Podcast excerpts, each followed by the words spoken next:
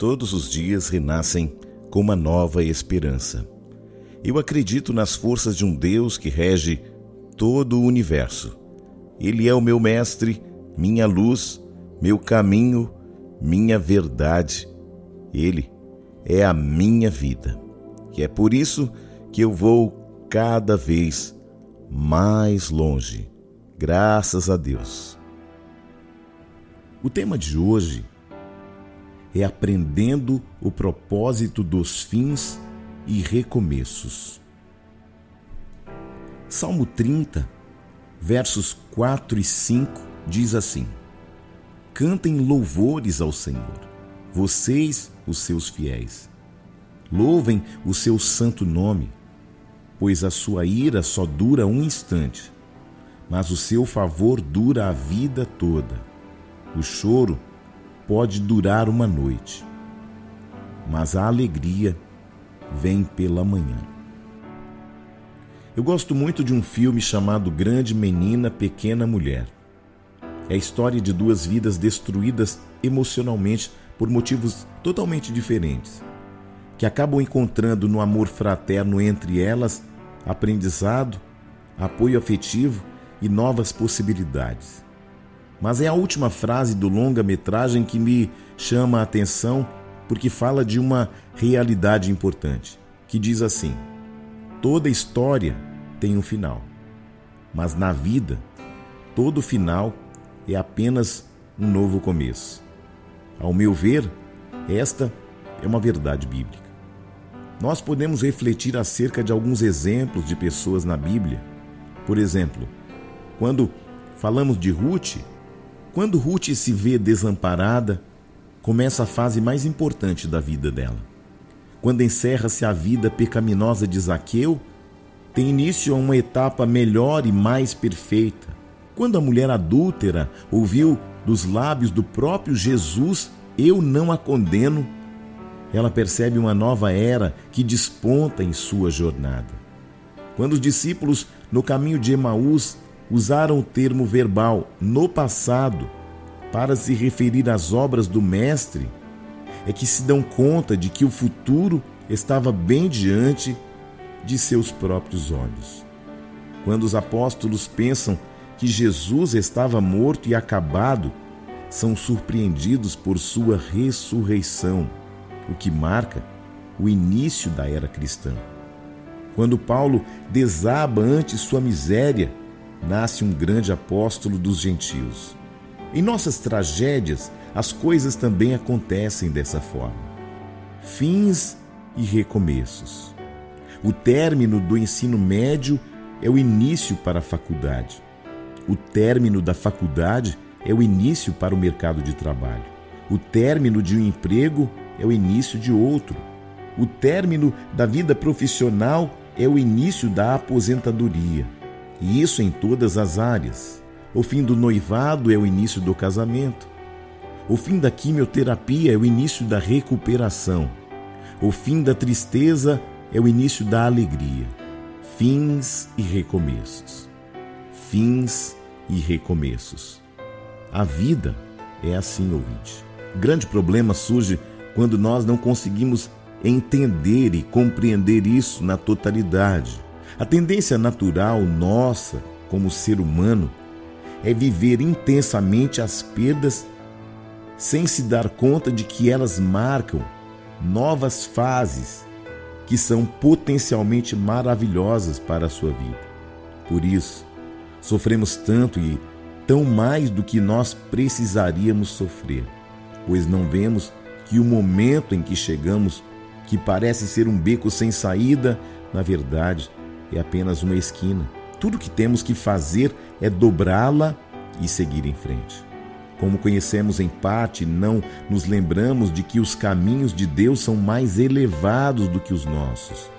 Ficamos então desesperados, deprimidos, abatidos. Se você está vivendo o que parece ser o fim para você hoje, se não está vendo escapatória, se está aparentemente pensando que tudo acabou, lembre-se que na vida todo final é apenas um novo começo.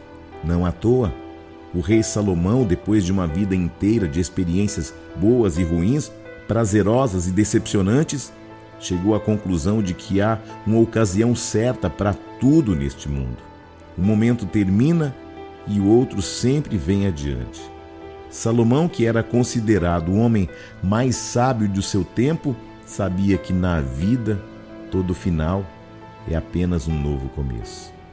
Lá em Eclesiastes capítulo 3, diz assim: Para tudo há uma ocasião certa Há tempo certo para cada propósito debaixo do céu. Tempo de nascer e tempo de morrer. Tempo de plantar e tempo de arrancar o que se plantou. Tempo de matar e tempo de curar. Tempo de derrubar e tempo de construir. Tempo de chorar e tempo de rir. Tempo de prantear e tempo de dançar.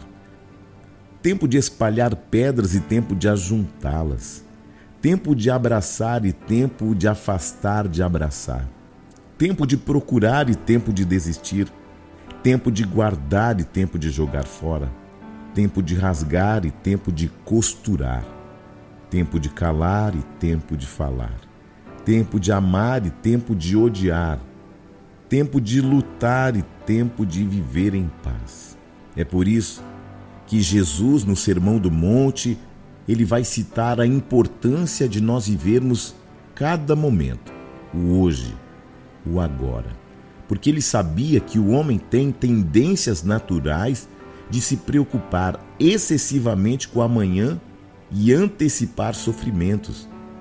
Isso chama-se preocupação, ocupar a mente antecipadamente. Só que Cristo sabia que desde antes da fundação do mundo, na vida Todo final é apenas um novo começo. Lá em Mateus 6, do 31 ao 34, diz assim: Portanto, não se preocupem dizendo que vamos comer ou beber ou que vamos vestir, pois os pagãos é que correm atrás destas coisas, mas o Pai Celestial sabe que vocês precisam delas. Busquem, pois, em primeiro lugar o reino de Deus e a sua justiça e todas essas coisas lhe serão acrescentadas. Portanto, não se preocupem com amanhã, pois o amanhã trará suas próprias preocupações. Basta cada dia o seu próprio mal. Isso significa que hoje o dia pode ser mau, ter cara de fim, cheiro de término, aparência de beco sem saída. Mas, na realidade, se o choro durar uma noite. Essa noite representa a passagem do hoje para o amanhã. E o amanhã nos presenteia com uma magnífica perspectiva de que a alegria vem, de que o fim não representava o fim, mas sim um novo começo. Sua vida parece ter chegado ao fim? Então, prepare-se algo novo, desafiador, magnífico e que cumpre os planos do Senhor está para começar em sua vida. Esta mensagem é uma mensagem de esperança. Se você diz tudo acabou, Deus tem um recado para você. Eu tenho um novo começo para a sua vida. Eis que faço novas todas as coisas. O Salmo 31 diz assim: o meu futuro está em tuas mãos. Faze o teu rosto resplandecer sobre o teu servo e salva-me por teu amor leal. Provérbios 3 diz assim: Confie no Senhor de todo o seu coração e não se apoie em seu próprio entendimento. Reconheça o Senhor em todo o seu caminho e ele endireitará as suas veredas. Eclesiastes 11, no verso 5 diz assim: Assim como você não conhece o caminho do vento, nem como o corpo é formado no ventre de uma mulher, também não pode compreender as obras de Deus, o Criador de todas as coisas.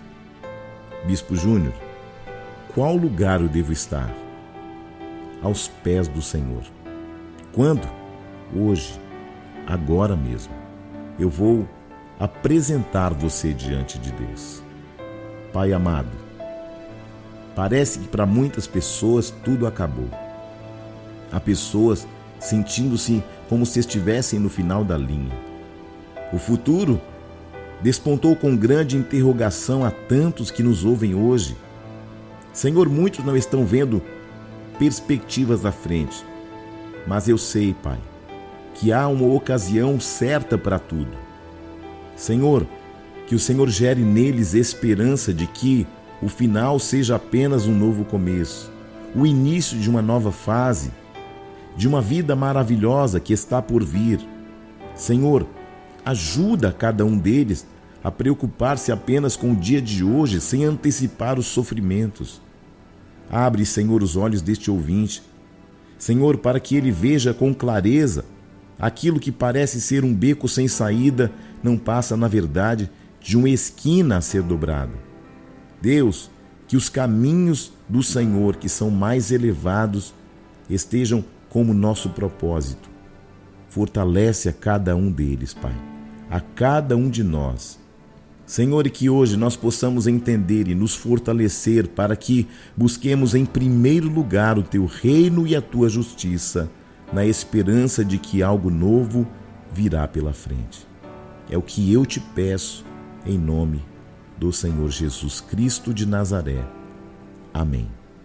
Que você reflita profundamente sobre esse tema e que ele não seja só um tema para a sua vida, mas seja uma bússola, seja um direcionamento do céu ao seu coração que está hoje pensando que é o seu fim, que há uma condição onde não há mais saída.